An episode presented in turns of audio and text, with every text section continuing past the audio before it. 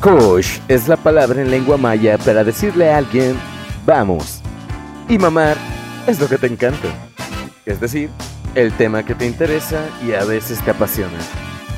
Kosh Palmame, análisis social y de ciencia en charla cantinera. Muy buenas tardes, días, noches, mañanas, la hora en la que nos estén escuchando, quien quiera que nos esté escuchando, muchísimas gracias. Mi nombre es Gustavo Grubel y esto es Kosh Palmame. Le decía a la banda que vamos a tener de invitada el día de hoy que ya llevamos casi como 50 programas haciendo esto y la verdad es que tratamos de hacerlo cada día mejor. Este, y, y pues bien, o sea, siempre me pongo bien, bien fucking nervioso. Tengo pánico escénico, por eso ni siquiera veo directo a la cámara, da miedo. y bueno, pues como pueden ver el día de hoy en nuestro programa, nuestro episodio número 8, nuestra temporada número 3, no va a hablar sobre el lenguaje y su relación con las personas. No, o sea, por si, eh, no así se escribe, lo pusimos. ¿Por qué? Porque, bueno, pues si vives en, principalmente en México o en Latinoamérica, te habrás enterado de, pues todo esto que, que vino, esta polémica, ¿no? La que vamos a platicar relacionado con el lenguaje inclusivo, pero pues la neta yo creo que pues antes de hablar de eso, pues vamos a platicar un poco de qué fucking es el lenguaje. Entonces, para eso, para eso, eh, pues tengo el privilegio de conocer a personas que son de verdad muy, muy talentosas en áreas. ¿no? Y, y, por ello, pues armamos un panel pequeñito de dos personas más su servilleta, ¿no? Para platicar sobre obviamente el lenguaje y su relación con las personas. Entonces primero vamos a presentar a Ibra Carrillo. ¿Qué onda Ibra? Aquí anda, Ibra. Hola, hola. Ahí anda Ibra. Ibra, ¿qué onda? ¿Tú qué? Este, ¿qué, qué, qué, quién eres? ¿Qué haces? Bueno, eh, yo eh, soy Ibra, o sea, me gusta presentarme como Ibra L. Carrillo porque em, me gusta poner el apellido de mi mamá, o sea, como que sea lo central. Ajá, eh, estudio psicología, ya estoy en mi último semestre, en décimo semestre. Em, me dedico mucho al, a la generación de cambio transfeminista, o sea, con comunidad trans, em, en diferentes grupos, ¿no? Y en diferentes áreas, tanto en grupos educativos como en Spectrum, tanto siendo comité de acción comunitaria eh, del sector de investigación en salud, tanto como, como en Juventudes Disidentes e Incidentes. Y ahorita pues estoy creando un nuevo grupo que es Comunidad Transpeninsular. Es como que un grupo más de comunidad, para hacer comunidad entre las personas trans que vivimos en la península, ¿no? Y pues eso, a eso me he estado dedicando. Eh, mi meta es ser sexóloga, aparte de psicóloga. Mis pronombres son ella, ella.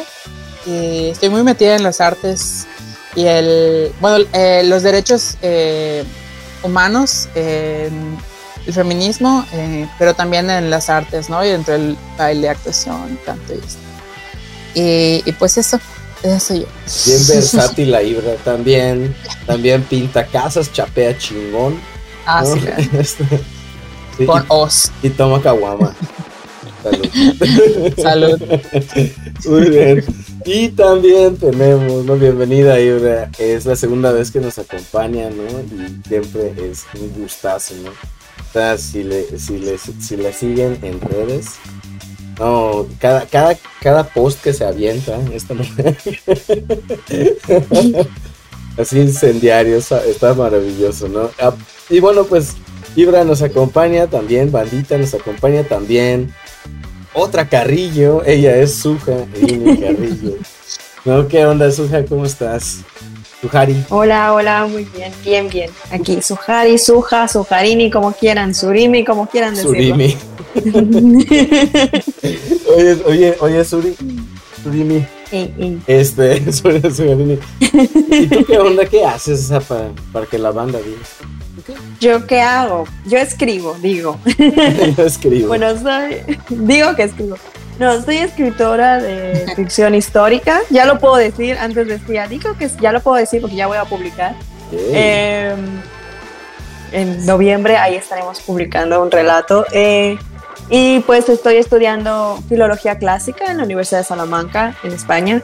Eh, y pues nada, de investigadora, pero ahora sí que por propia iniciativa, gratis, sin que nadie me pague. Ahí andamos investigando, trabajando. Por amor al arte. Centrándome, exacto, centrándome sobre todo en el estudio del papel de la mujer en el mundo antiguo, la influencia de la mujer en el expansionismo helénico, etcétera. Y pues ahí vamos, este, un poco de todo. Tengo una página ahí que, se llama El Dato Inútil, donde me siento y literalmente solo hablo de historia, como si fuera un chisme, eh, como una forma de, ¿no? de acercar a la gente con, con historia. Y, y, eso es ah, básicamente lo que hago. Y, ella, ella también los sábados trabaja en su máquina del tiempo mientras destila su propio alcohol.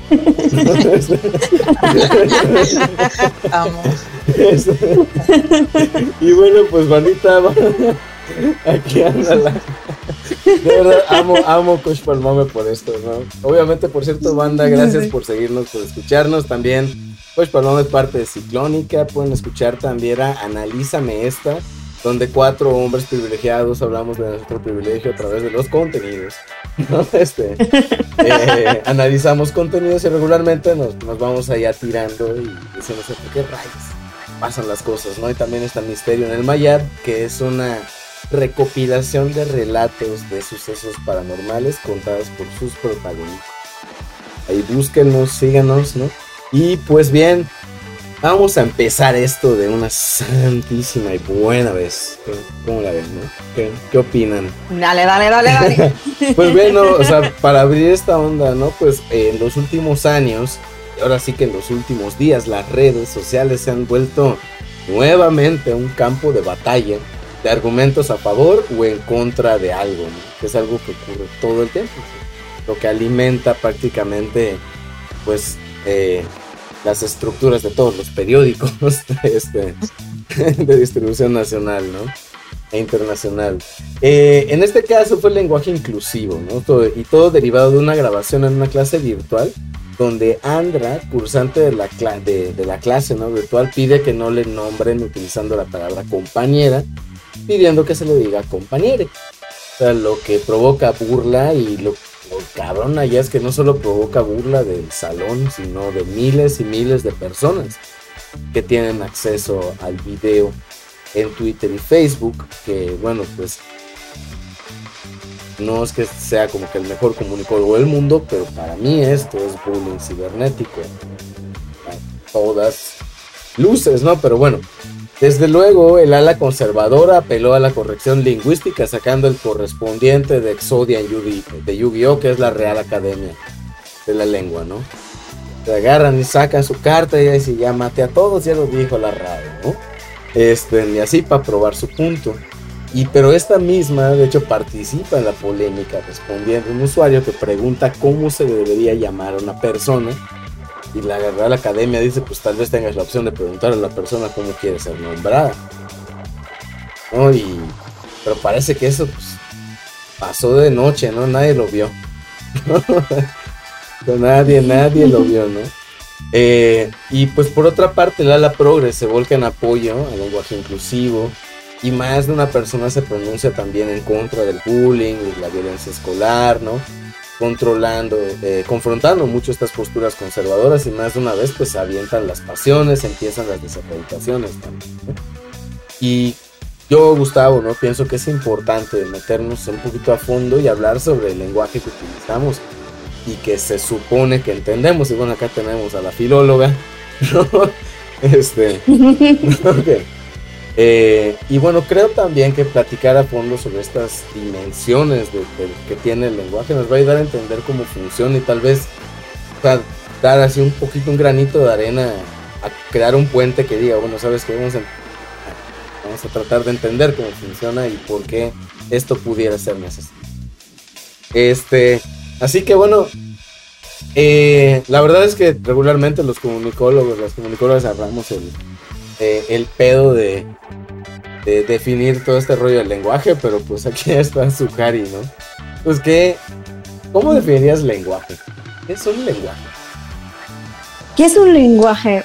Bueno, básicamente en la forma más simple es la forma en que las personas se comunican y se entienden entre sí. Es una forma de códigos, de sonidos a los que les dimos significado, conceptos para entendernos entre sí.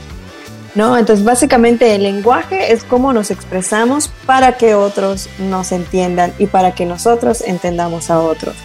Y obviamente esto va evolucionando y divergiendo en diferentes eh, líneas, ya como constructo de sociedad, como constructos de identidad, como etcétera, como constructos de uniones, etcétera. Pero básicamente un lenguaje es sonidos, movimientos, gestos que nos permiten entendernos y comunicarnos entre nosotros. Ahora la pregunta básicamente. aquí. Ahora, así como, como la de los biólogos es que fue primero el huevo la gallina. ¿No? O sea, ¿qué fue primero? ¿El lenguaje o la civilización?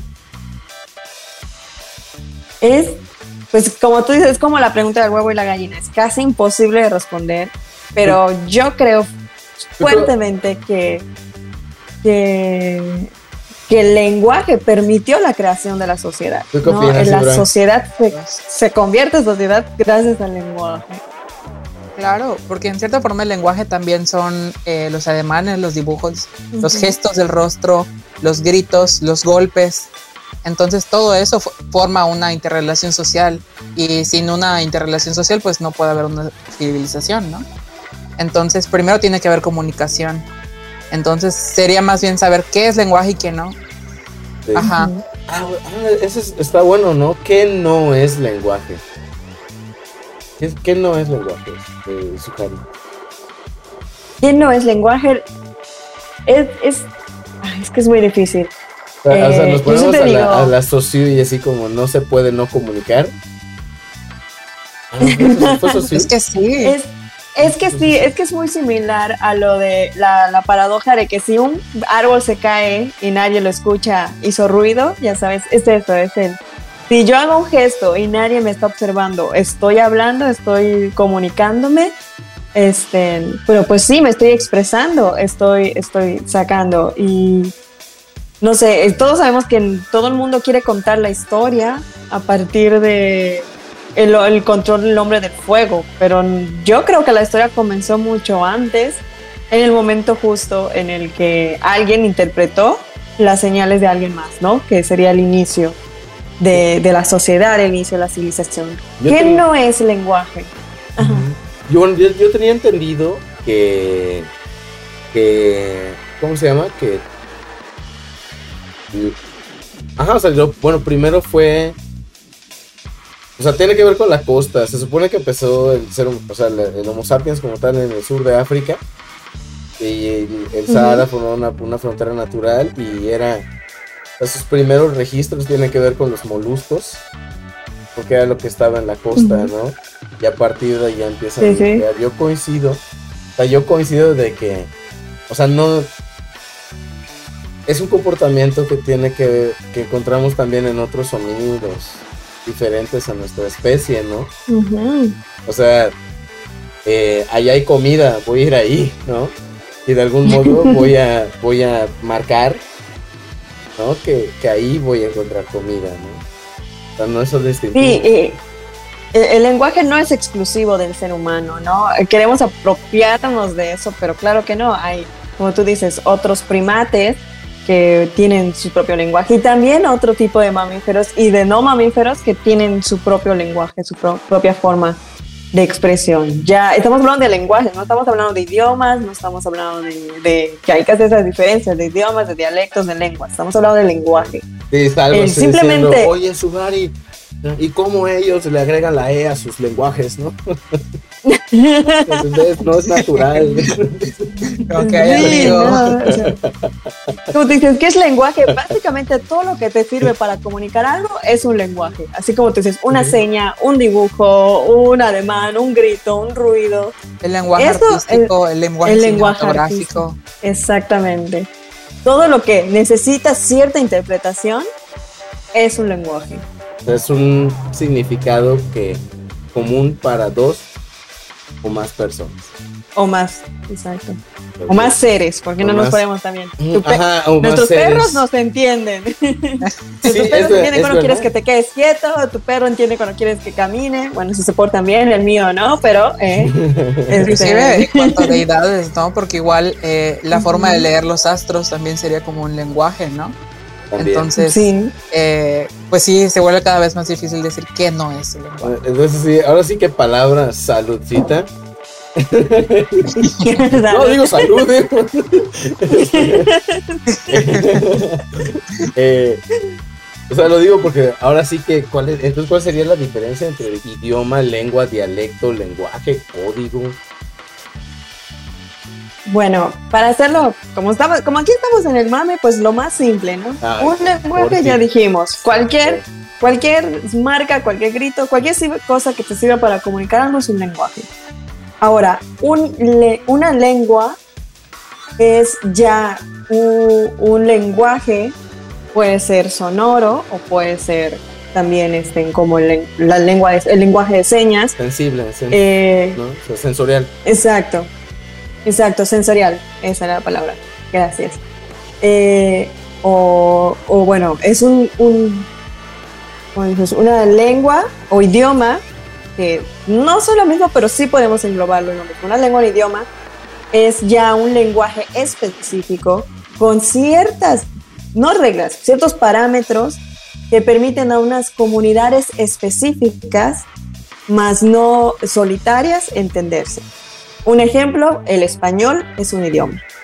Ahora, una lengua, eh, que digo, puede ser similar a un idioma, más no igual. Una lengua ya viene con ciertas variantes. Eh, eh, por ejemplo, tenemos el gran ejemplo de las lenguas romances, todas estas que vienen del latín, que comparten su raíz, comparten un idioma original, pero se han dividido y se han creado y ya no son similares ni pertenecen a un mismo grupo. Sin embargo, hay un pasado en común, un idioma en común raíz. Y luego vienen los dialectos. Y si seguimos con el mismo, tenemos, por ejemplo, el idioma latín, llegamos a las lenguas romances que nos llevan a, por ejemplo, una lengua romance, el español, que luego nos lleva a los dialectos, que ahora sí son parte de grupos aún más específicos, ya sean culturas, sociedades, eh, incluso comunidades específicas que a base de una lengua, con, ya sea con influencia de otras o con su propia comunidad, le crean características específicas. Ejemplo, el español yucateco, el español castellano, o el, el español de los cholos. Exacto, el El español el, del el chicano, ¿no? Tal vez. Exactamente, exactamente. Esos son dialectos, porque ya si bien compartimos, en todo México compartimos la lengua eh, del español, todos, básicamente todos los estados tienen sus propios dialectos y a veces en un estado te encuentras más de un dialecto, ¿no? Eh, básicamente es como que uno va derivando del otro y va derivando del otro y nos vamos haciendo cada vez más específicos. Claro, pero y no Eh. todo, no todo, no solo en México, ¿no? O sea, Ajá. eh, hay más eh, eh, formas de comunicarse aparte del español que e- en México, ¿no? O sea, entendiendo también las, las formas de comunicarse de las personas mayas, ¿no?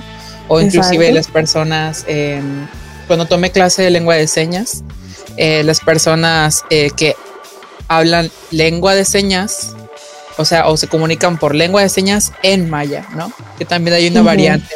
Sí hay variante. Eso, Sí, esa era, sí. era una pregunta que me estaba haciendo ahorita. ¿Sí hay?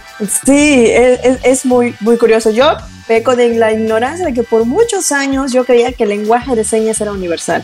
Que alguien puso un esquema de lenguaje de señas y este vamos a usar en todo el mundo donde haya gente que lo necesite. Pero no, cada país, ya no cada lengua, cada país tiene su propio lenguaje de señas. Por eso existe el lenguaje de señas mexicano o la lengua de señas mexicana. Eh, y que por supuesto se basa en el español y que cada comunidad ha ido adaptando a, a y ahí nos encontramos de nuevo con otra diferencia de que a veces las personas que no tienen acceso a conocer esta lengua de señas y tienen una persona eh, muda o sorda en su familia, a veces muchas veces desarrollan su propio lenguaje de señas para comunicarse con esta persona en particular. ¿no? Entonces, eh, ahí ya vemos la creación de un lenguaje particular específico, ¿no? Sin, sin las regulaciones simplemente porque el ser humano necesita expresarse para precisamente ser parte de, la sociedad. O como Breaking Bad, ¿no? El, el tupo, el Salamanca este, ¿no? Que con, o sea, con una campanita te ponían un, un abecedario al frente con una, con una serie de números, ¿no? Entonces contaba y por cuadrantes y con la campanita él podía construir palabras, ¿no? O sea, está, y también, o sea, me puse a pensar muchísimo en los chicanos, ¿no? O sea, me puse a pensar mucho en cómo hablaba Tintán. No, o sea que, o sea, de verdad tienes que ser así, eh, mexica- me- ajá, mexicano, así 110 mil por ciento para poder entender ese hombre, ¿no? Es, o sea, Barrio, barrio. Sí, barrio, cañón, así de que come Sí, pancita barrio, con los barrio. agachados, ¿no? Este, así está cañón, ¿no? Ahora, lo, a mí me encantó, eh, me llamó muchísimo la atención y lo voy a volver a repetir, ¿no?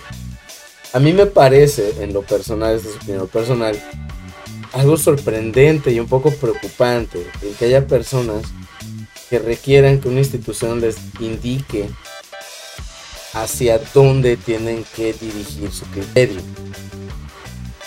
No, o sea, es preocupante, ¿no? O sea, porque qué pasa si Sí. pues el día el día que cierre la RAE, ya sabes, o sea, el día en el que ya lo, o sea, la- el- se terminen de Se hacer cancela el español. Ajá. El latín. Ajá, se terminan de hacer polvo esos, Volvemos esos todos hombres. Puedes escoger latín o maya. Ajá, o sea, ¿qué va a pasar? O sea, dejo de, o sea, ¿qué va a pasar con ¿Dónde voy a respaldar todo mi discurso de odio? Iba a decir algo también. Te voy a respaldar por mi discurso de odio. Iba a decir algo igual. que también es cuando hablemos de lengua de señas. eh, eh, como que la comunidad sorda sí les es como que eh, puede hacer hasta ofensivo decirle lenguaje. Precisamente por la diferencia sí. que hacemos de que lenguaje es solo sonidos y todo esto. Y, y lengua de señas ya es estructurado, ¿no? Mm, Tienes Ajá. razón, sí, sí, sí. sí. Entonces eso, eso iba a mencionar, ¿no? Porque ajá, ta- también tomé, me encanta haber tomado las clases de lengua de señas para sí. decir a la gente que chinga su chadre en lengua de señas En lengua de y el lenguaje neutro también.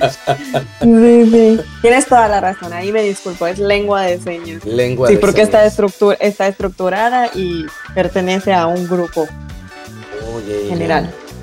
no- y no Sí, sí, sí. Entonces, pero, o sea, yo recuerdo mucho este, a mí me gustaba muchísimo etimologías en la prepa. O sea, de, de verdad era, yo un, un nerdísimo de esa materia. O sea, eh, de hecho, debí griego nada más porque yo quería mi 100 y ya había alcanzado mi 90. Me faltaban un par de preguntas y le copié al lado, me, me, me pescó el maestro. y, y ya, Ahí fue. y ya, bueno, Y ahí valió. obviamente fue súper papísima el extraordinario, ¿no? Este, pero me gustó mucho y me acuerdo mucho de ese famosísimo Appendix Probi.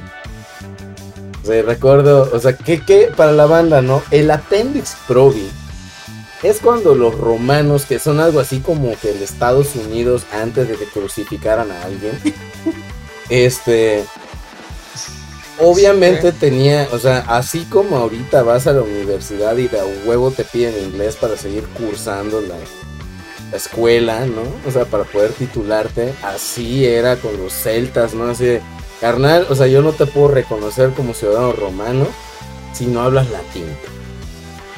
¿No? O sea, obviamente, Sí, sí. pues, o sea, te estás expandiendo, sí, o sea, cabrón, como el COVID, ¿no? O sea, el- desde, desde, desde, desde la zona que ahora conocemos como Italia, ¿no? Y este, pues estás comiéndote y devorando cultura, bueno, integrando más bien, Colonizando. ¿no? O sea, una colonización integradora, así de, bueno, los padres del sincretismo, ¿no? Hispaneadora. No, o sea, así como que no sé a qué España te refieres. Este, pero, ¿no? O sea, se empiezan a expandir y obviamente, pues, no es lo mismo hablar el, el latín en Italia, ¿no? Que hablarlo ahí con, con los bárbaros, ¿no? Los pueblos- británicos. Los pueblos nórdicos, los pueblos de Bretaña. Y sacan su rollo así de... recuerdo el speculum non speculum. Me acuerdo así clarito. Que era Sí, sí. básicamente el decir, así no se escribe. Entonces la pregunta es esta. ya- Exacto. no, la, la, la cuestión es esta. ¿Desde cuándo se, se empieza a regular la lengua? Fíjate que es un fenómeno súper curioso, porque así como dices, eh, el Imperio Romano fue en su momento, como dices, el Estados Unidos. El todos hablamos latín, el yo lo manejo todo, el yo lo regulo todo, el yo me expando para mejorarte y voy a eliminar todo lo que crees para que seas mejor persona. ¿No? Eh, y ellos comienzan con este latín alto oculto y el latín vulgar, que el español Sí. viene del latín vulgar, señores defensores. Eh, pero, pero lo más curioso es que si tú solo hablas latín, eres igual de ignorante que cualquiera de los bárbaros. Porque la verdadera lengua eh, que te hace una persona realmente importante e intelectual es el griego. El griego se seguía hablando en, la- en- en el imperio romano y lo aprendían los hijos de los nobles de sus esclavos. O sea, ellos eran conscientes que sus esclavos griegos, a los que habían capturado durante la- la- sus conquistas de Grecia y Macedonia, tenían el idioma de los dioses, el idioma de los héroes, y para que seas, te distingas del resto de la gente, tienes que hablar griego.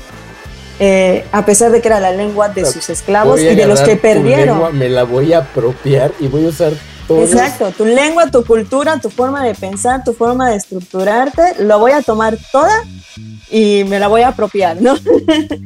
Eh, Privatizada, Y- mamo. Exacto. Entonces, los, los griegos se referirían mucho como ahora los hispanos en Estados Unidos. El, tú me conquistaste el territorio, pero yo te estoy conquistando culturalmente. eh, por debajo, aunque me tengas debajo, ¿no? Que es lo que está sucediendo con los latinoamericanos en Estados Unidos. Pero, como tú dices, ¿dónde comienza esta regularización? Tenemos que retroceder aún más con un señor que nos pone en ridículo a todos, porque se murió a los 32 años y era dueño de la mitad del mundo, que es Alejandro Magno, que es en quien centro mis estudios. ¿Por qué? porque 32 años. Y ya doy la mitad. 32 años y era dueño de la mitad del mundo y se murió y todavía le faltaba, ¿no? Se murió de fiebre amarilla. güey.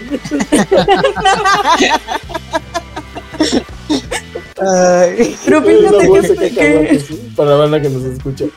qué fenómeno tan curioso fue que Macedonia, eh, Alejandro era macedonio, aunque los griegos se lo estén apropiando, eh, Macedonia no era considerada parte de Grecia, Macedonia era considerada un pueblo bárbaro, equivalente a los celtas, equivalente a los ilirios, equivalente a, todos estos pueblos del norte, ¿no? Eh, pero que tenían cierta religión y, ciertas cosas similares. Y de hecho se hablaba el dialecto macedonio, que no está considerado entre las lenguas griegas, aunque tiene ciertos rasgos de las lenguas griegas y viene del indoeuropeo, que al final de cuentas es la raíz de todas las lenguas de esta parte.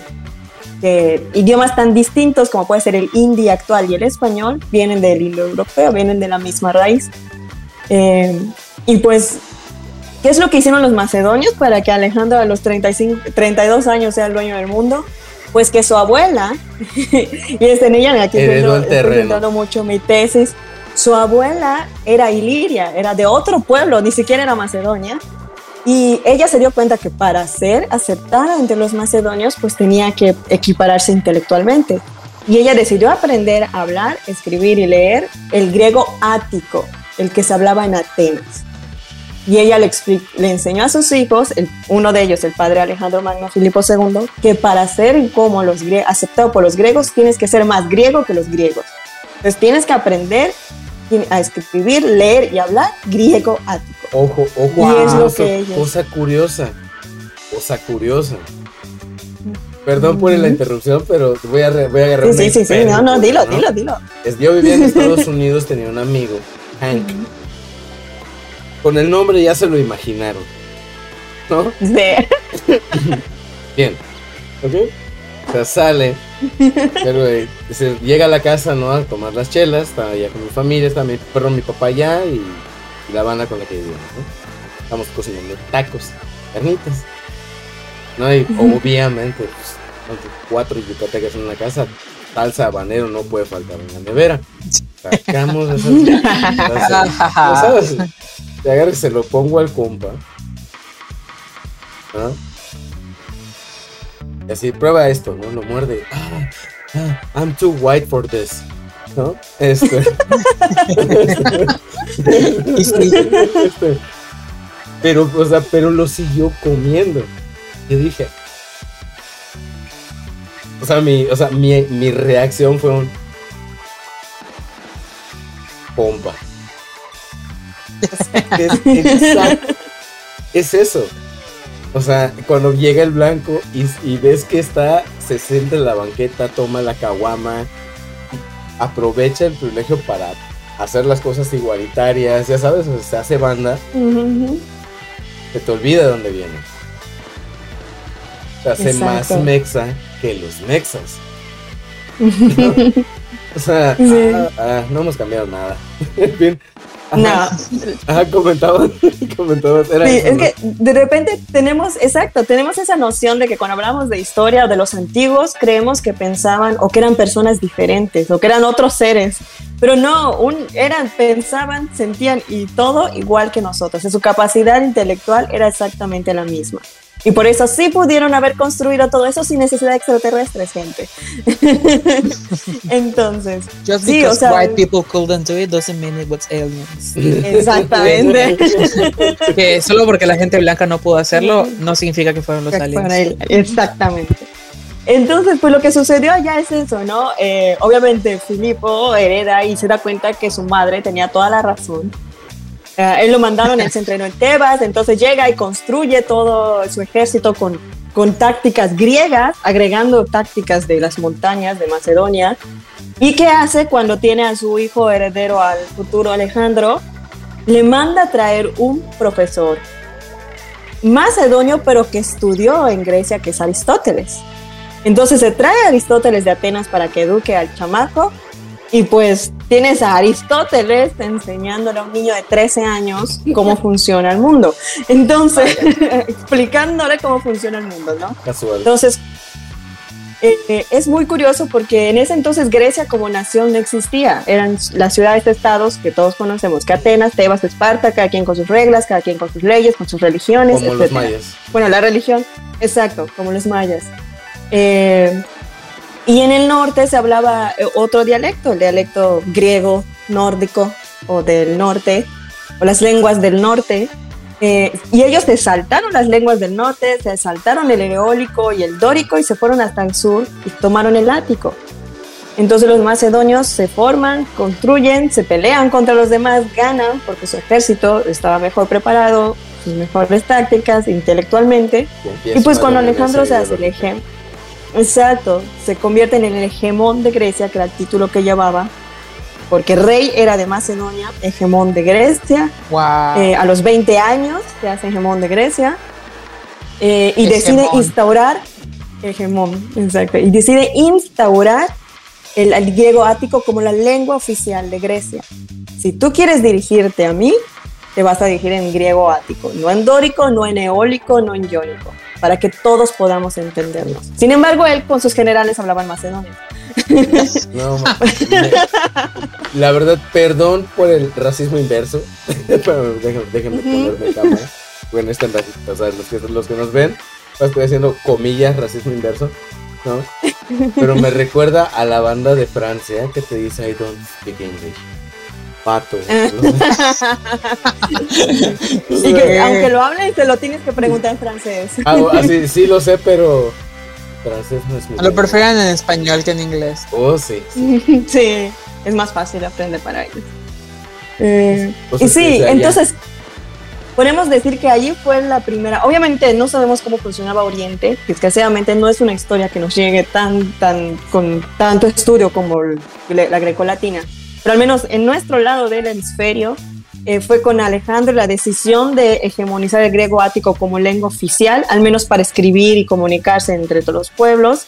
Podríamos decir que comienza esta regularización de... Y es muy similar a lo que hacemos. Nosotros no hablamos como escribimos. Cuando tienes que hacer un ensayo, no escribes como le dices, llegué y le dije, no, no, nadie escribe así, ¿no? Yo sí. Este, y agarré y le dije. Y este, ¿no? Y obviamente Alejandro avanza y aquí para, solo para que nos hagamos un concepto de lo que les digo de por qué yo siempre digo que ese hombre nos avergonza a todos. 20 años hegemón de Grecia, 22 años faraón de Egipto, 25 años rey de reyes de Persia. A los 32 pues ya dueño de la mitad del mundo y del norte de India. Entonces es así como que eh, todo eso que él hizo fue que finalmente la lengua oficial sea el griego ático. Luego el imperio se dividió, vinieron los romanos. Pero el impacto cultural fue tan grande que Jesús hablaba griego ático. Además del hebreo, la lengua con, el, la que él se comunicaba con el resto del mundo era el griego ático. No era el latín, ni era el hebreo, ni era el arameo. Era el griego ático. Y, el, y el, la Biblia, el Nuevo Testamento está escrito en griego ático. Eh, y por eso Alejandro Magno es un santo en la iglesia ortodoxa de Grecia, por cierto, porque sin él el cristianismo no se hubiera expandido. Sí, pues sí, podemos, decir que... Es el imperio del imperio. Entonces, exacto, es posible que haya habido algo similar a la RAE en Alejandría, pero pues ya sabemos qué pasó ahí y no nos quedan pruebas eh, físicas eso, de aquello. Podríamos sacar una teoría toda fumada que diría que la, la, el incendio de la biblioteca de Alejandría fue porque la biblioteca de Alejandría era como la RAE de esos tiempos y dijeron, ¿sabes que Ya la verdad contigo, Oye, oye, sí. oye, me encanta el paralelismo que haces. no, me encanta el paralelismo que haces con el, o sea, cómo, cómo usamos el, oye, bueno, la lengua. ¿qué, es un paralelismo? ¿no? es paralelo. Ajá, porque, porque, o sea, que es similar, ¿no? Como, como Ajá, entonces. Como em, comparativo. porque la forma en la que hablamos es totalmente distinta a la que escribimos, precisamente también por esos mismos prejuicios, ¿no? Que tienen, que están del otro lado del mundo, que tienen muchísimos años de diferencia, pero los mismos prejuicios siguen existiendo, ¿no? O sea, de que para que yo pueda entregar un, un documento y este documento sea oficial, tenga un título y todo esto, tiene que acatar ciertas normas pues como que de clase, por así decirlo, ¿no? En las que tienes que hablar con cierto lenguaje en el que, que quizá no es accesible para todas las personas. Entonces, Exactamente. me llama mucho la atención cómo se relaciona todo eso que ocurrió hace tanto tiempo y se sigue replicando ahora como si nada y no nos damos cuenta, ¿no? Exacto, es algo que, que, que, se quedó ahí en nuestra mente y sigue y sigue y lo tomamos tan natural. Uno de mis, de mis mi héroe radiofónico por excelencia, Olayo Rubio, búsquenlo, eh, Él dice, o sea, ¿de verdad crees? O sea, o sea, en la especie, nuestra especie lleva un máximo un millón de años en medio, ¿Crees que en toda la historia de la humanidad nuestra especie ha cambiado? O sea, ¿de verdad lo crees? O sea, es la. O sea, el. Digamos, series, series eh, medio no porno como, como Spartacus. o, sea, ah, o sea, quitando toda la, la, la carne y, o sea, la, la, carne cortada y la en contacto y la sudorosa. o sea, quitando todo, todo, toda Muy la carne. quitando toda la, quitando toda la carne de la ecuación demuestra esas gestiones políticas que vimos ahorita cuando aprueban en Yucatán. Exacto. Y cabe recalcar, super paréntesis, muy rescatable en, en Esparta, pues a pesar de que está en inglés, obviamente, porque es una producción anglosajona, la estructura de sus oraciones es una estructura clásica. Hablan, la estructura es como se hablaba en Grecia, en Roma, el que no te dicen ya amaneció y dicen Helios ya ha despegado desde el horizonte y se ha posicionado para decirte son las 12 del día, ¿no? Es, muy rescatable. Y ahí vemos otra forma de... padre! La lengua cambia, ya no hablamos así, gente, ya no hablamos así. Este, oye, entonces, la cuestión, o sea, lo preguntaba todo esto porque aquí hay un pedo, ¿no? Como tú decías, yo creo que los definiste muy bien cómo va funcionando esto de qué hace legítimo qué. ¿No? O sea, porque con lo que lo que sale con el pronombre eh, bueno, con el artículo ella, ¿no? Con el indicativo ella, es que la banda sale y no, no, es que no, es una mamada o no, no, o sea, ¿por qué? Porque en la primaria me enseñaron de sujeto, sujeto, verbo, sujeto, verbo y predicado, ¿no? O sea, y, y ahí lo aprendí y, y, y ya, o sea, el español se terminó cuando en mi tercer año de secundaria. Listo, o sea, ya no hay más español. no hay más profundidad. O sea, ya no, o sea, es lo mismo con la biología. Exactamente, o sea, el Exacto, cuando, y obviamente estamos hablando desde luego desde el privilegio que tuvimos de tener acceso a la educación universitaria, ¿no? Que cuando llegamos a la educación universitaria es cuando decimos, güey, o sea, todo lo, o sea, llegué aquí para que me digas que todo lo que caminé es una mentira, ¿no? O sea es algo, es, o sea, de verdad enoja. Por eso luego ven que la, mucha, mucha de la banda que, que apoya, que apoyamos los, los pronombres, este, en el lenguaje inclusivo y estas, eh, estos movimientos que se catalogan como progres, ¿no? Este, eh, ajá, o sea, es banda que, o sea, de algún modo tuvo acceso a ese punto de decir, güey, o sea, ¿por qué no me enseñaron eso hace años? Tal vez mi sociedad sería diferente, ¿no? Este, y también yo, creo que hay que entenderlo desde ahí, ¿no? Pero la cuestión es, ¿quién está legitimando qué? Cuando una palabra se hace legítima. Y también, sobre todo, cuando... la palabra, la pregunta es, ¿cuándo una palabra se hace legítima? Es así como para todos. Y la pregunta, ¿cuándo una palabra es errónea? Es para Suja. ¿Cuándo una palabra es errónea? O sea, ¿cuándo yo me equivoco al hablar?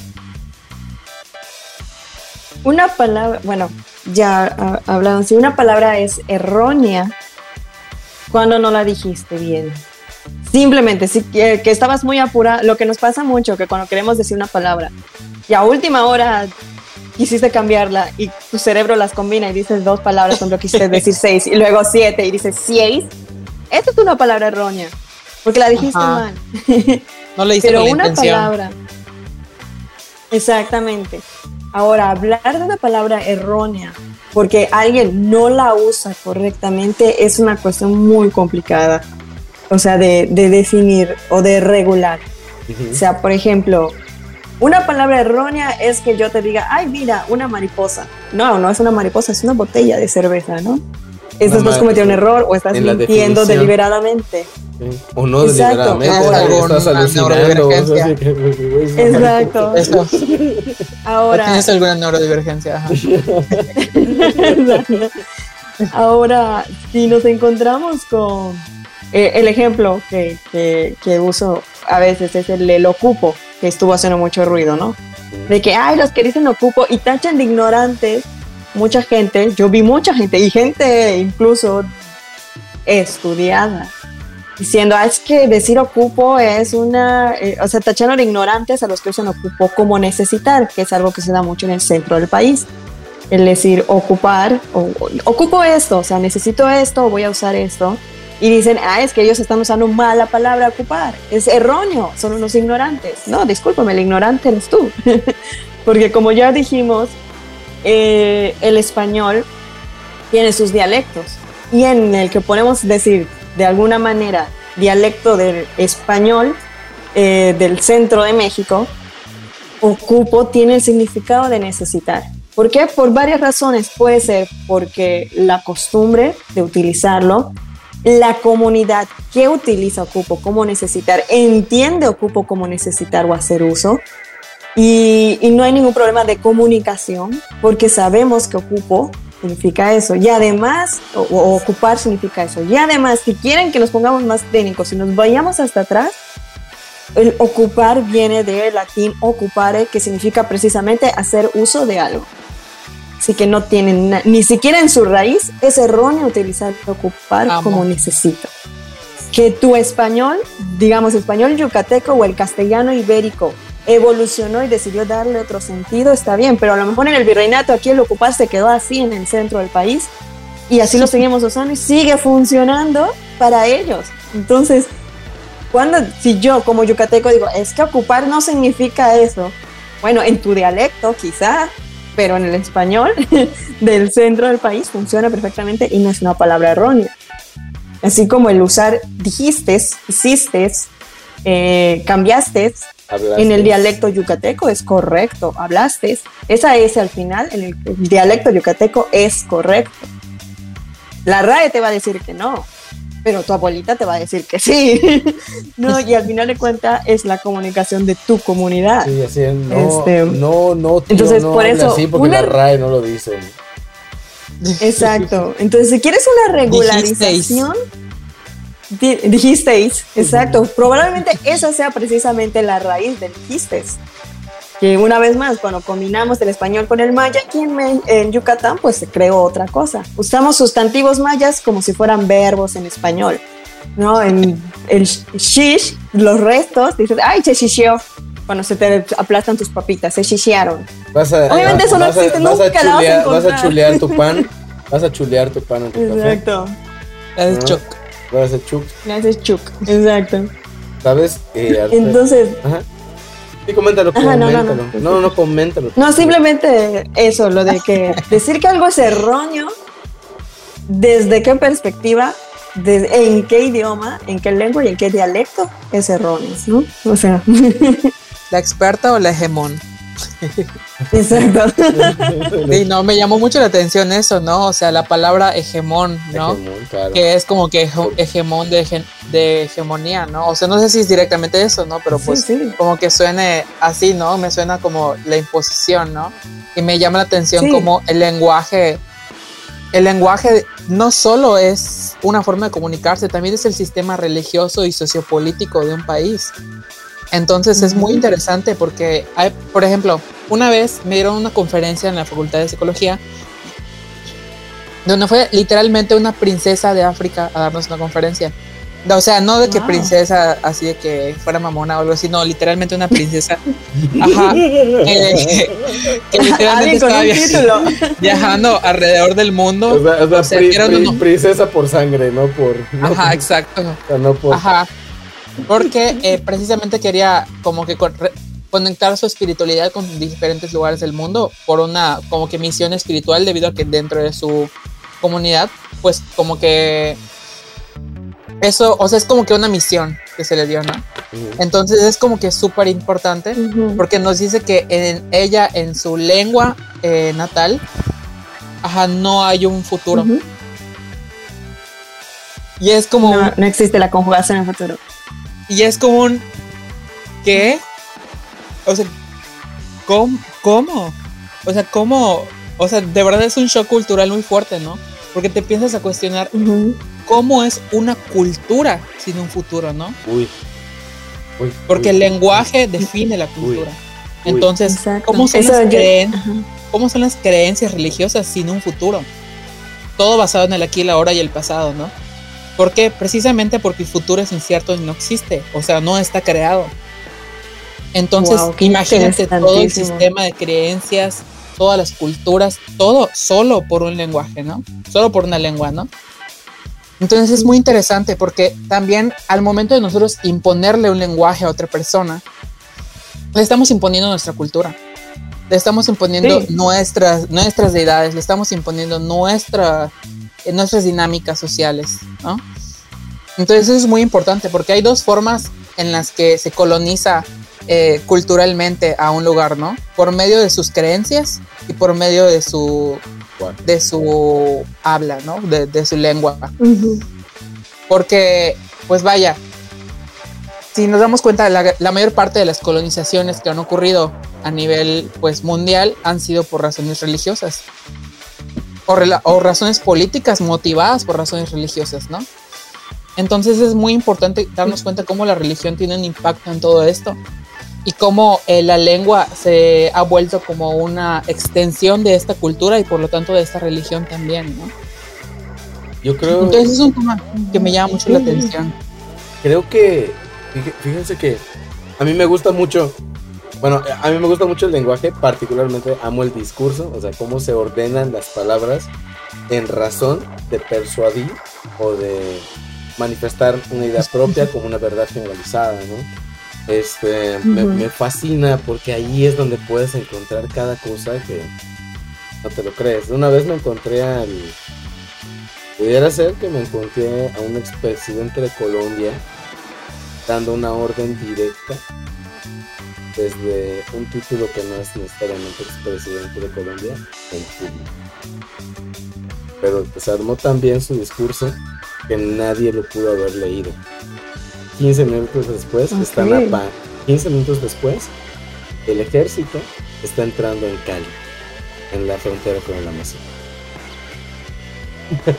o sea, bueno, me gusta mucho todo este, este, por eso es algo que me gusta mucho la comunicación, ¿no? Cuando vimos la parte de, los discursos y ahí es donde me, uno se te empieza a dar cuenta de cuántas dimensiones tiene lo que decimos, ¿no? O sea, si, si, si de algún modo nos conectamos con nuestro pasado es a través del lenguaje, ¿no? Cada palabra ha sido modificada, ha ido modificándose una tras otra, tras otra, tras otra, tras otra vez, hasta ahora mismo, ¿no?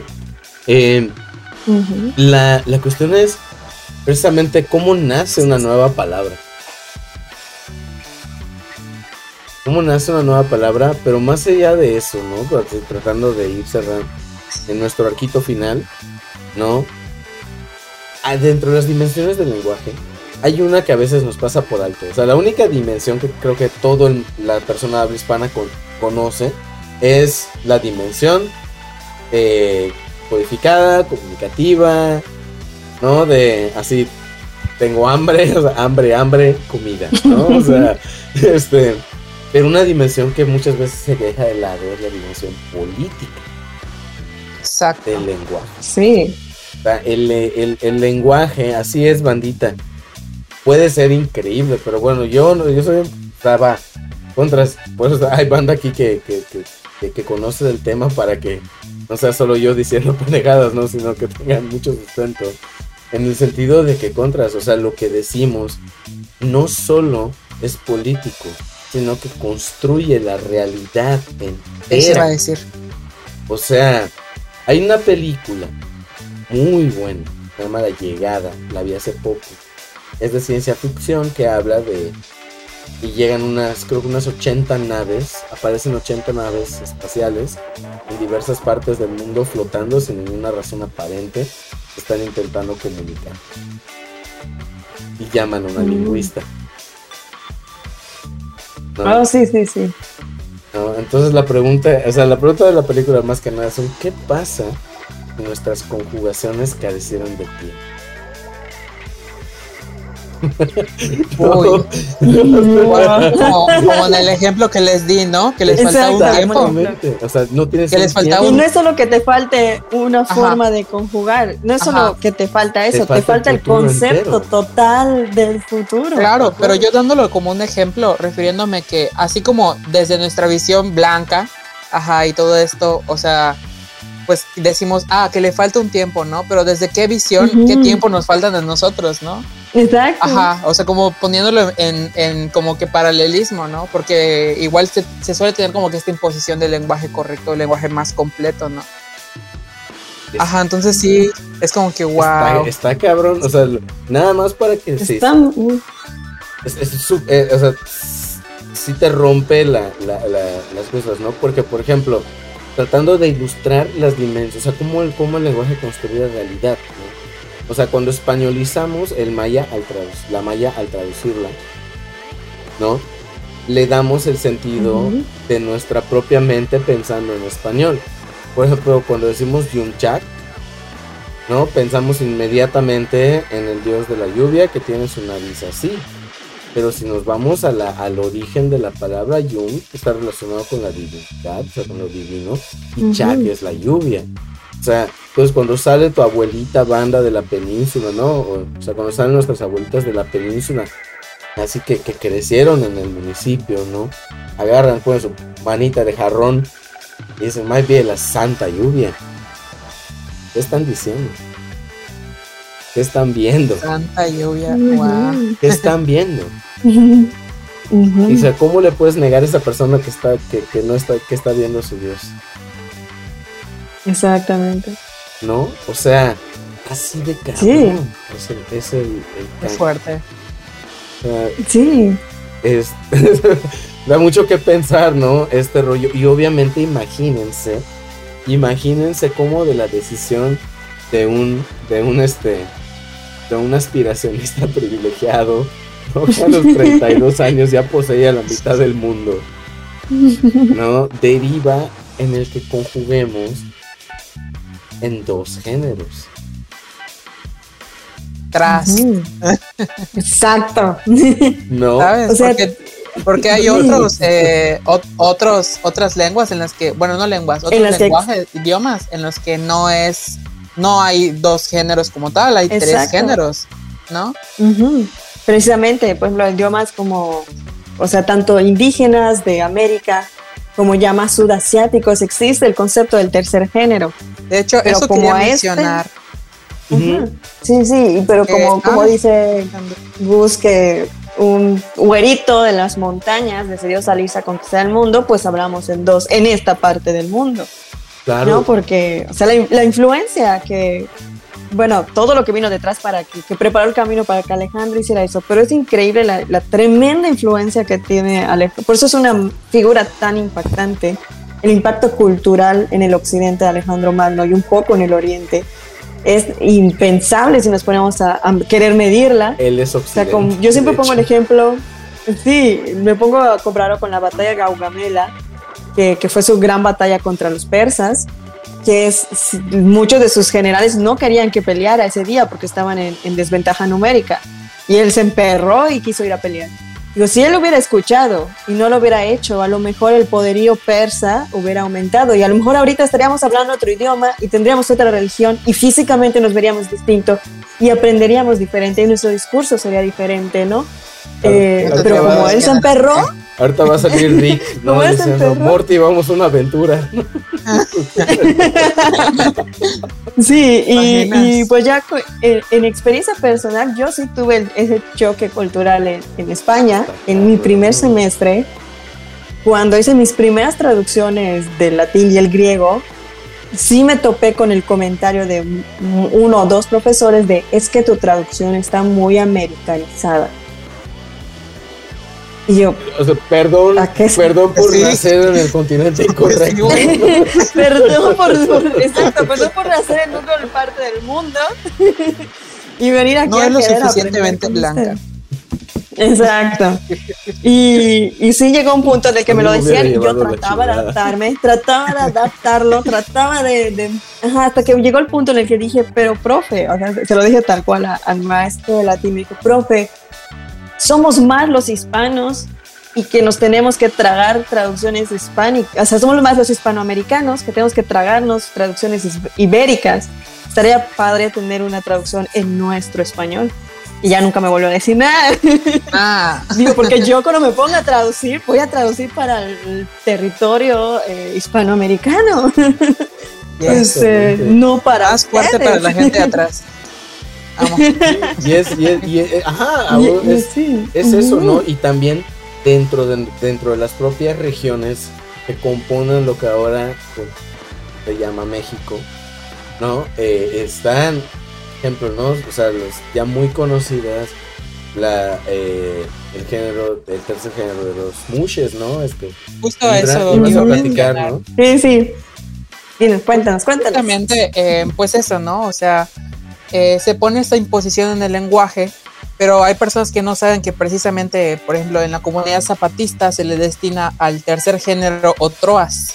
Y de hecho, en la carta de la, la carta de las zapatistas a las mujeres que luchan por el mundo, eh, que si la, la pueden buscar así en internet, ellas eh, precisamente critican mucho esta visión blanca de las feministas que van a imponerles cosas a las zapatistas, ¿no? Y que, que ellas se sienten como que muy, muy, em, como que con la, con la visión blanca, ¿no? De que yo sé más cosas, yo sé más que tú, yo te vengo a enseñar a ti.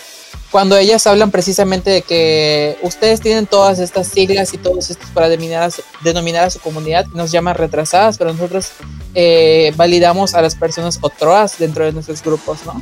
Las personas otroas es la O y la A, o sea que se, se utilizan juntas para hablar de ambos géneros. Entonces aquí no es la E.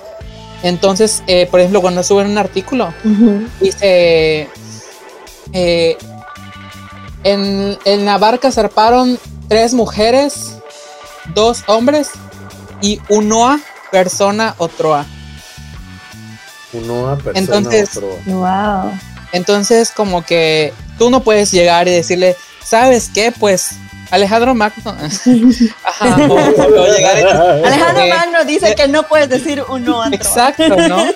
Entonces, ese, ese- Exacto. ese también nos damos cuenta de cómo es una imposición colonial fuertísima, ¿no? Si lo leemos desde una lectura de colonial, ¿no?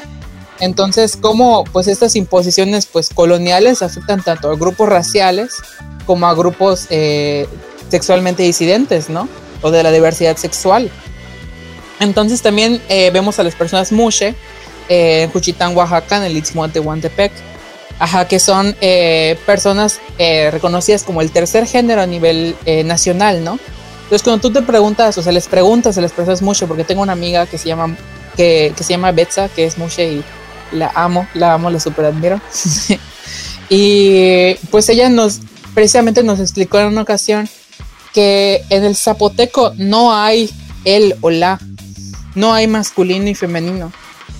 Entonces, por eso, la, por ejemplo, se suele mencionar que la sociedad zapoteca, ajá, es matriarcal, por así decirlo, porque las mujeres son las que salen a trabajar y los hombres son los que hacen los trabajos de la casa, ¿no? Entonces, y que también, em, pues se tiene esa gran, gran, gran aceptación al tercer género, que son las personas mushe, al grado de que tú sientes, o sea, cuando hay una persona mushe en tu, en tu familia, en tu, ajá, en tu casa, se hace una fiesta para celebrar y se invita a todos los vecinos, ¿no? Y a toda la comunidad. Que para decir gracias a Dios que me bendijo con, con una persona mushe, ¿no? Sí, yo tenía Entonces- entendido que era porque, o sea, dentro de la, de la idea, ¿no? De, este, cultural, una, ajá, una, una persona mushe eh, contiene las bondades De ambos. de ambos, de ambos, este, de ambos géneros. de y de hecho, no solo en esta cultura, ¿no? También en las nativoamericanas, ¿no? O sea, en, en muchas culturas alrededor del mundo, muchas culturas nativas, ajá, se suele considerar a las personas trans o las personas que nosotros desde nuestra mirada blanca pues vemos como personas trans, pero tienen diferentes nombres, Fafa, Fine, Mushe, eh, personas otroas, o sea, y diferentes grupos. Se solía ver a esas personas como espiritualmente superiores porque eran capaces de guiar a hombres y mujeres en su, en su camino espiritual, ¿no? Entonces eran, se veía, o sea, yo he leído como que análisis de varios de estos casos, ¿no? Y es interesante la lectura totalmente distinta que le dan, porque aquí se les suele dar una lectura a las personas que hacen cambios en su cuerpo, como que tienen un problema, ¿no? Como que están mal, ¿no? Sí. En cambio, ahí se les ve como que esas personas están tan cerca de Dios que corrigen los errores que Dios cometió. Entonces es impresionante verlo desde otra, desde otra mirada y es precisamente lo que decíamos, el lenguaje construye realidades, construye epistemologías y no podemos decir que la nuestra solo porque la vivimos es la correcta. Entonces también cuando hablamos en zapoteco, por ejemplo, Vishaná significa hermano y Vishaná también significa hermana. Entonces eh, cuando tú hablas de tu Vishaná, no importa si es hombre y mujer porque no estás hablando de su género. También, En cambio aquí- también en Yucatán los pelanás, ¿no? Entonces es- es súper padre, ¿no? Porque te das cuenta cómo se, se forma toda una, una organización y cómo se refleja todo esto en el lenguaje, ¿no? Eh, Hay en- todo un imaginario detrás de esas, de esas Exacto, palabras. ¿no? Y de hecho, eh, no hay artículos masculinos o femeninos en zapoteco. Por eso hay un documental que se llama Ti Mushe, porque eso sería como que lo más cercano a un artículo.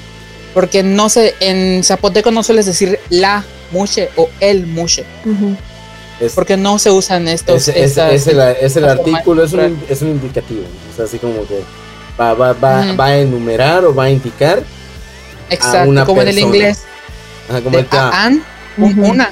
Ujú. Ajá, lo mismo, pero sin género, ¿no? Entonces es súper interesante porque realmente yo le pregunté a Betsa, entonces, ¿cómo me refiero a las personas mushe? ¿Como ellas, ellos o como personas mushe? Y ella me dijo, si puedes hacerlo en zapoteco, porque en zapoteco es como, como te debes de referir, ¿no? Y es como que, wow, o sea, es súper fuerte, ¿no? Y estás viendo todo esto y luego viene la persona que le dice clima al aire acondicionado y te dice que no, estás hablando mal. Entonces es como que muy frustrante. Como que, what the fuck. Estaba pensando. Sí, y fíjate, les, lo que decía hace rato, los paralelismos, fíjate, regresando. Obviamente yo voy a regresar a, a mi punto de estudio. Que, Claro. ¿Qué tan, eh, podemos decir, tan eh, definitorio era el griego antiguo? Que ahí, cuando tú, obviamente cuando lo traduces no lo escribes así, pero si esa es la traducción literal, que es lo que les comentaba hace un ratito, cuando aparece un nombre, así como hacemos la broma aquí de que ahí viene el, el José, ahí viene la María.